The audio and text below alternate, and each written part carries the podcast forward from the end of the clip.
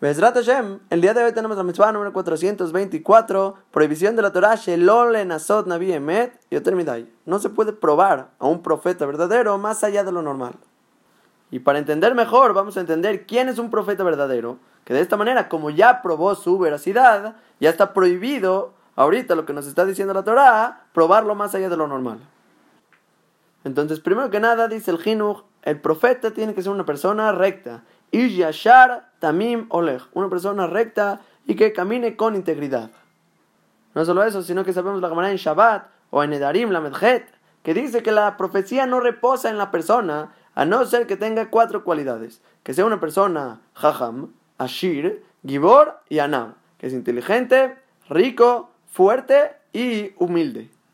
Y quitando la humildad de estas cuatro cualidades, las otras tres se encuentran en la Mishnah, en Pirkei Avot, Daled, que dice quién es el fuerte, es el que doblega su instinto. ¿Quién es el rico? El que es feliz con lo que tiene. ¿Y quién es el inteligente? El que aprende de los demás. Y sale que un naví, un profeta, tiene que tener todas estas cualidades para que recaiga profecía sobre él. Ahora, y vamos a decir que ya encontramos una persona apta con todas estas cualidades, un tal jajam, una persona recta, honesta, con todo lo que mencionamos. ¿Sí? Ya encontraste la persona. Y empieza a decir cosas sobre el futuro. ¿Hay que creerle o no hay que creerle?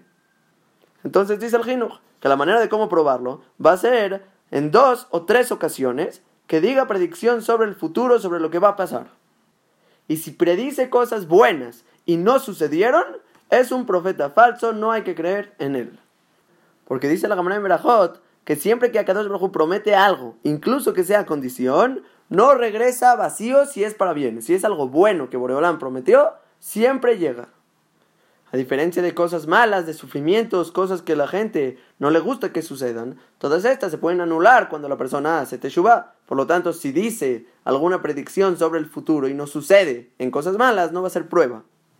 Porque a lo mejor la gente hizo teshuva y se anuló el decreto que este profeta estaba diciendo. Pero cuando predice cosas buenas y se cumplieron dos o tres veces, se gana la credibilidad del pueblo y se llama un profeta verdadero. Y ahí es donde entra la prohibición del día de hoy. No lo puedes probar más allá de lo normal. Una vez que ya lo probaste dos o tres veces, ya comprobaste que sus palabras son verdaderas porque está diciendo predicciones en el futuro de cosas que son buenas. Y por otro lado también tiene todas estas buenas cualidades que mencionamos. Ya se llama un Nabi Emet, es un profeta verdadero y no puedes probarlo ya más, más veces. Tienes que creerle lo que dice. Ahora, obviamente que si empieza a decir cosas en contra de la Torah, no le vamos a creer. Únicamente tiene derecho de como cambiar ciertas alajot de una manera temporal y cuando es letorej, así trae el maritz hiyut. Pero cuando no tiene estas dos condiciones, que sea temporal y que sea letorej por necesidad específica en cierto tiempo, entonces no se puede cambiar estas alajot de la Torah y no se le va a creer. Y este permiso que mencionamos del Marit Hiyut es lo que usó Esther y Mordejai para hacer ayuno en Pesach. Porque en Pesach sabemos que hay obligación de comer matzah. Y ellos dijeron, vamos a hacer ayuno. ¿Cómo puede ser? Están llenos en contra de la Torah. No, ahí fue únicamente ese Pesach. Y era letzorech, era necesidad muy grande para anular el decreto de Amán. Ahí se les puede creer a los profetas que ya tenían cierta credibilidad en el pueblo ir en contra de la Torah. Pero fuera de eso, si van a ir a contradecir la Torah, entonces no se les va a creer. Ahora, esta mitzvah se aprende del pasuk en Devarim, Perekba, pasuk Tetzain, dice, Lotanus.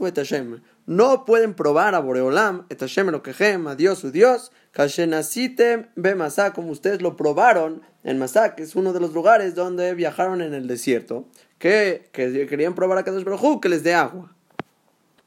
Y se aprende que al igual como está prohibido probar a Boreolam, mira, yo voy a hacer tus mitzvot para que me des pago, para que yo reciba todo tipo de beneficio tuyo, para ver si tú eres verdadero. Sí, voy a hacer tu mitzvah y vamos a probar si eres verdadero o no. Está prohibido, se aprende de este pasuk. Igual de aquí, probar a uno de los profetas de Boreolam, una vez que fue aceptado este profeta, se llama ya como si estás probando a Kadosh Baruj mismo.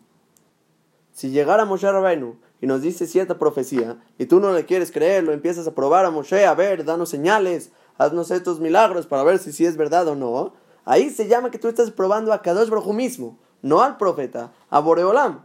Y eso es la prohibición del día de hoy. Probar a Kadosh Baruj eso incluye probar al profeta a ver si es verídico o no, una vez que ya demostró su veracidad.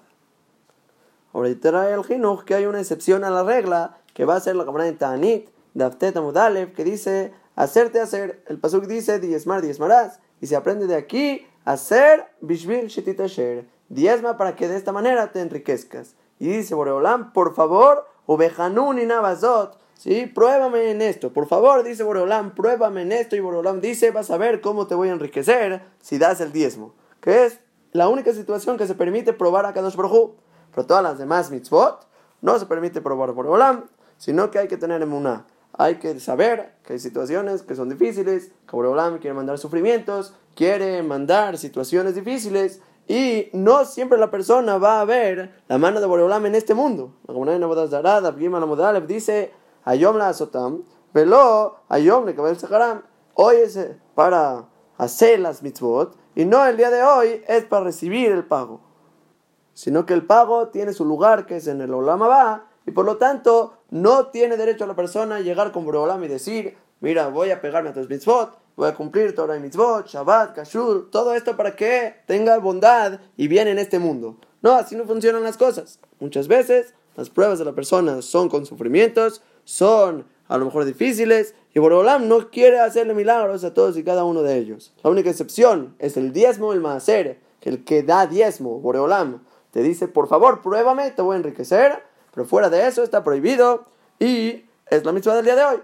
Probar a un profeta que ya demostró su veracidad, eso es probar a Kadosh Baruj y está prohibido. Hay que tener una emuná, shlema, una emuná completa en Boreolam en este mundo, que Boreolam nos va a pagar arriba hay que servir, servir a Kadosh Baruj por amor.